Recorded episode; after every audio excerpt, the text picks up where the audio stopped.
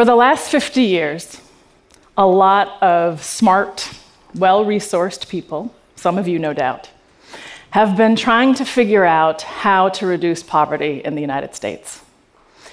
People have created and invested millions of dollars into nonprofit organizations with the mission of helping people who are poor. They've created think tanks that study issues like education, job creation, and asset building, and then advocated for policies to support our most marginalized communities. They've written books and columns and given passionate speeches decrying the wealth gap that is leaving more and more people entrenched at the bottom end of the income scale. And that effort has helped, but it's not enough. Our poverty rates haven't changed that much in the last 50 years since the War on Poverty was launched. I'm here to tell you that we have overlooked the most powerful and practical resource. Here it is people who are poor.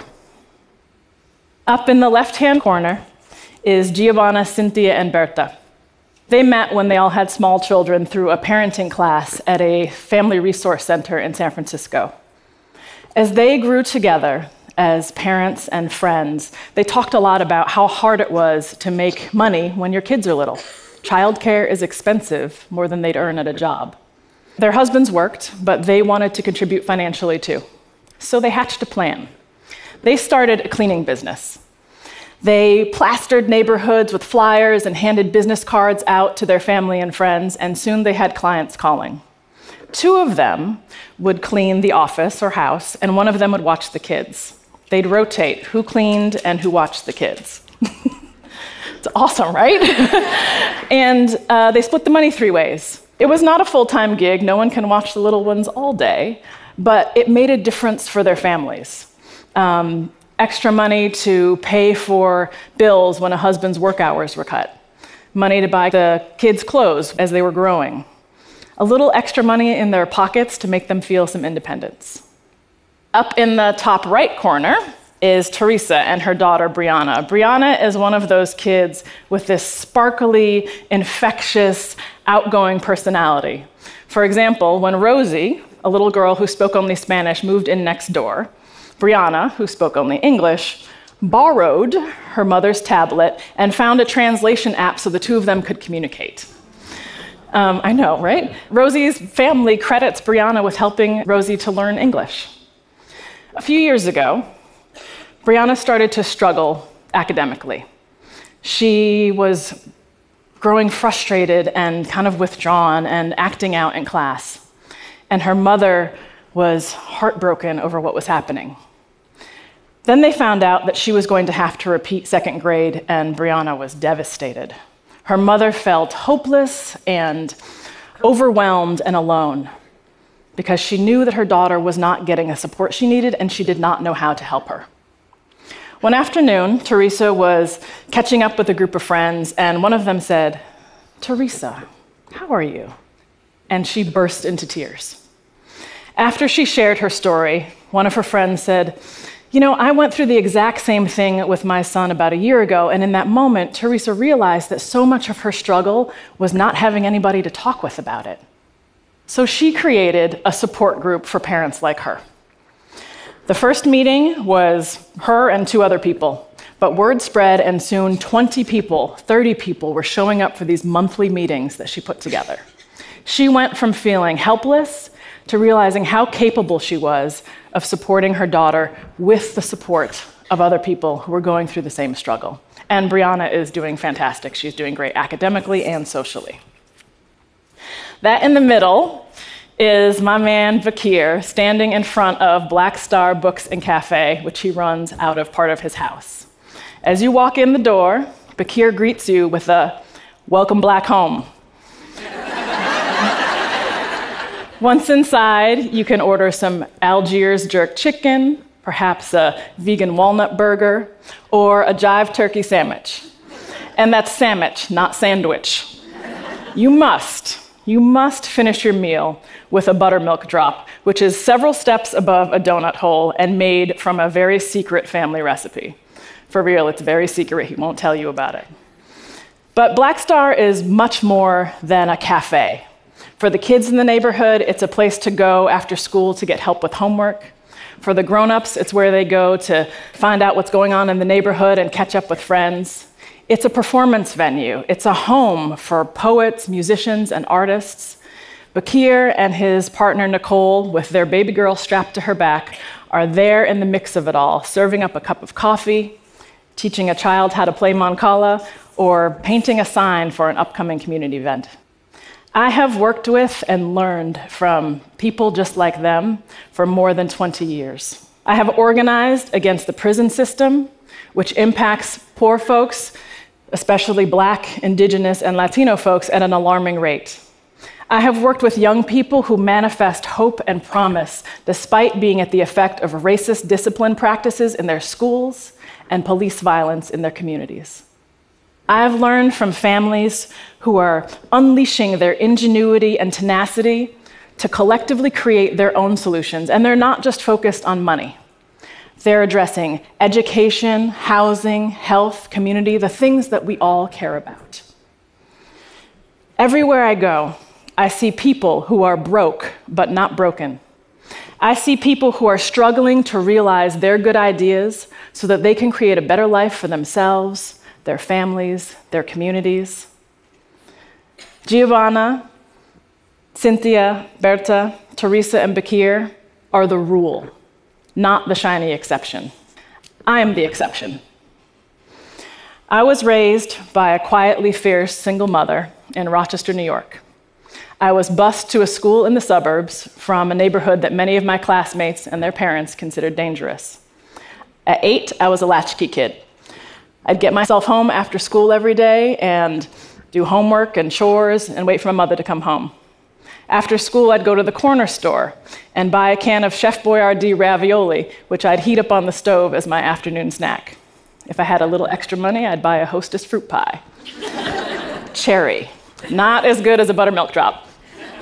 We were poor when I was a kid, but now I own a home in a quickly gentrifying neighborhood in Oakland, California. I've built a career. My husband is a business owner. I have a retirement account. My daughter is not even allowed to turn on the stove unless there's a grown up at home, and she doesn't have to because she does not have to have the same kind of self reliance that I had to at her age. My kids' raviolis are organic and full of things like spinach and ricotta because I have the luxury of choice when it comes to what my children eat. I am the exception. Not because I'm more talented than Bakir or because my mother worked any harder than Giovanna, Cynthia, or Berta or cared any more than Teresa.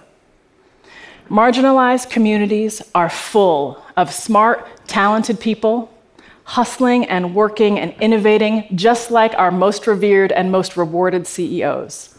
They are full of people tapping into their resilience to get up every day, get the kids off to school, and go to jobs that don't pay enough or get educations that are putting them in debt. They are full of people applying their savvy intelligence to stretch a minimum wage paycheck or balance a job and a side hustle to make ends meet. They are full of people doing for themselves and for others, whether it's picking up medication for an elderly neighbor, or letting a sibling borrow some money to pay the phone bill, or just watching out for the neighborhood kids from the front stoop. I am the exception because of luck and privilege, not hard work.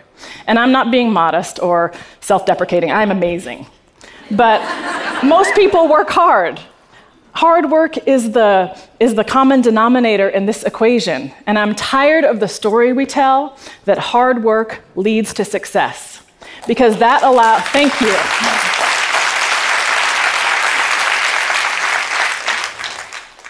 Because that story allows those of us who make it to believe we deserve it, and by implication, those who don't make it don't deserve it. We tell ourselves in the back of our minds and sometimes in the front of our mouths there must be something a little wrong with those poor people. We have a wide range of beliefs about what that something wrong is. Some people tell the story that poor folks are lazy freeloaders who would cheat and lie to get out of an honest day's work. Others prefer the story that poor people are helpless and probably had neglectful parents that didn't read to them enough, and if they were just told what to do and shown the right path, they could make it. For every story I hear demonizing low income single mothers or absentee fathers, which is how people might think of my parents, I've got 50 that tell a different story about the same people showing up every day and doing their best. I'm not saying that some of the negative stories aren't true, but those stories allow us to not really see who people really are because they don't paint a full picture. The quarter truths and limited plot lines have us convinced that poor people are a problem that needs fixing. What if we recognized that what's working is the people and what's broken is our approach? What if we realized that the experts we are looking for, the experts we need to follow, are poor people themselves? What if instead of imposing solutions, we just added fire to the already burning flame that they have? Not directing, not even empowering, but just fueling their initiative. Just north of here, we have an example of what this could look like Silicon Valley. A whole venture capital industry has grown up around the belief that if people have good ideas and the desire to manifest them, we should give them lots and lots and lots of money. Right? But where is our strategy for Teresa and Bakir? There's no incubators for them, no accelerators, no fellowships. How are Giovanna, Cynthia, and Berta really all that different from the Mark Zuckerbergs of the world? Bakir has experience and a track record. I'd put my money on him. So consider this an invitation to rethink a flawed strategy. Let's grasp this opportunity to let go of a tired, faulty narrative and listen and look for true stories, more beautifully complex stories about who marginalized people and families and communities are. I'm going to take a minute to speak to my people.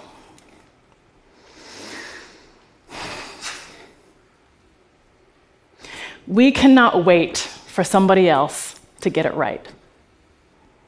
Let us remember what we are capable of, all that we have built with blood, sweat, and dreams, all the cogs that keep turning, and the people kept afloat because of our backbreaking work. Let us remember that we are magic if you need some inspiration to jog your memory, read Octavia Butler's Parable of the Sower. Listen to Reverend King's Letter from Birmingham Jail. Listen to Suheir Hammad recite First Writing Since, or Esperanza Spalding perform Black Gold. Set your gaze upon the art of Kehinde Wiley or Favianna Rodriguez. Look at the hands of your grandmother or into the eyes of someone who loves you. We are magic. Individually, we don't have a lot of wealth and power, but collectively, we are unstoppable.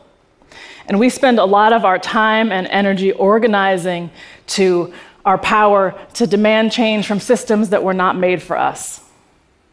Instead of trying to alter the fabric of existing ways, let's weave and cut some fierce new cloth Let's use some of our substantial collective power toward inventing and bringing to life new ways of being that work for us. Desmond Tutu talks about the concept of Ubuntu in the context of South Africa's truth and reconciliation process that they embarked on after apartheid. He says it means, My humanity is caught up, is inextricably bound up in yours. We belong to a bundle of life. A bundle of life. The truth and reconciliation process started by elevating the voices of the unheard.